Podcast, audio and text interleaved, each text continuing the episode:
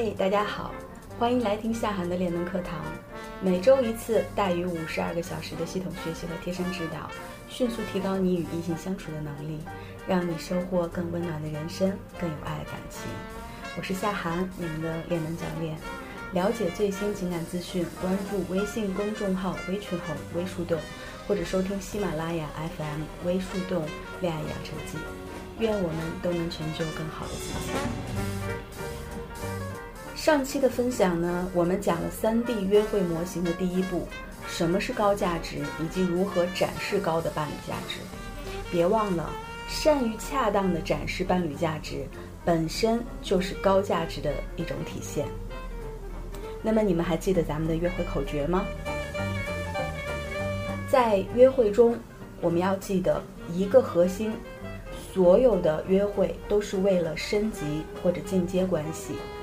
两种走向，那就是确定关系和发生关系。三次约会原则，高质量的三次约会即可以确定关系。第四就是避免见光死，一定要保证我们的形象一致、生活一致、谈吐一致、态度一致。比方说，有的人在网上热情，可是现实端着，或者恰好相反的，那么这种呢，都会影响到我们关系以后的走向和结果。女人的形象要多变。但是，请至少给别人的感觉还是表里如一、性格稳定的。OK，那么我们第一步做好了，就不愁对方不主动再次约你。在接下来的约会当中呢，除了展示高价值以外，我们应该怎么做呢？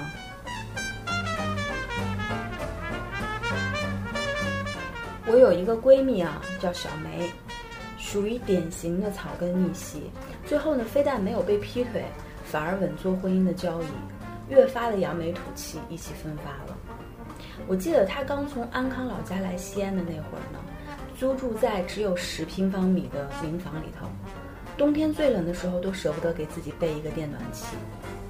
他的长相吧，也就属于中等，又混迹在美容行业。身边出没的大多都是和他一样刚从乡下老家来到西安的姑娘，说实话挺土的。那我跟她认识呢，是因为房东的女儿是我同学，有一次去找我同学玩，手里头提着刚吃完的串串垃圾袋儿，不知道往哪里扔。恰巧她这时候下楼，一眼就看出我的心思，便极其和气地跟我说：“给我吧，刚好我出门就顺手扔了。”我的那个心啊！当时就跟沐浴在春风里一样，温暖和煦的不要不要的。然后我就记住他了，慢慢的就成好朋友了。那这些呢都不是重点，重点是最后啊，我这闺蜜几乎认识了我身边的所有朋友，而且大家都很喜欢她，知道她条件不太好，有什么好事呢都想着她。一个高中毕业的美容院的女孩和一大群大学生们混在一起，同吃同玩，你想想是个什么样的情景？后来呢，圈里有个土豪伙伴，从北京要过来一个远房的朋友来西安考察市场，但是呢，那年的夏天特别热，就跟今年一样，谁都不想出门。一起吃饭聊天的时候呢，我那土豪的伙伴就抱怨了两句。谁知道小梅这姑娘当即就特别体贴地说：“刚好这两天我不忙，要不我去吧？天这么热，谁忍心让你们这么白的女娃跑出去晒黑呢？我也见见世面，就是怕没有七窍玲珑心，怠慢了你朋友。”我这土豪朋友一听就乐了，赶紧说：“怎么会呀？那我给你联系方式，你去机场接她吧，晚上我给你们一起接风。”故事的结局呢？是小梅这姑娘不但完美的完成了任务，还为陕西的招商引资贡献了力量。自从对方来西安开了公司，他自己的人生也就开始了奇妙的三级跳，从一个美容师莫名其妙的进入了装修设计行业，成为对方公司的员工，然后又成了对方的合伙人，直到最后把对方本人直接拿下，成了对方的合法妻子。她算是我们朋友圈里哈第一个靠自己的力量买车的人。她把自己的父母从老家接到西安，特意为他们在西安买好房子。她的弟弟呢，现在在他的公司里学习设计。他为弟弟和自己报了各种各样的补习班进行提升。他比以前瘦了好多，现在看上去特别洋气。整件事情发生以后啊，圈里的很多朋友都已经懵逼了，到底是个啥情况呀？不能啊！但是静下心来想想，我这闺蜜有一个特别突出的特点，就是极会提供情绪价值。无论谁跟他在一起，都是真心的觉着惬意、安全和舒适的，毫无违和感。这呢，也是今天我们要讲的三 D 约会模型的第二步，如何建立舒适感。那么，如果第一步展示高价值的关键词是美的话，第二步建立舒适感的关键词，我更愿意把它解释成赞美。著名的心理学教授威廉·詹姆斯说过：“人性中最深刻的秉性是被人赏识的渴望。”美国著名幽默大师、演说家台克·图温也曾经说过：“只凭一句赞扬的话。”我就可以快乐两个月，即使是活到耄耋之年的老人，都还是很喜欢听好听的话。那各位姑娘们想想，何况是朝气蓬勃、霸气侧漏的男人们呢？所以啊，多准备一些赞美别人的良言警句。要是遇上了男神，就卖死的夸，保证他心花怒放，这一生只想跟你共度良辰。那就算是遇到的不是你的菜。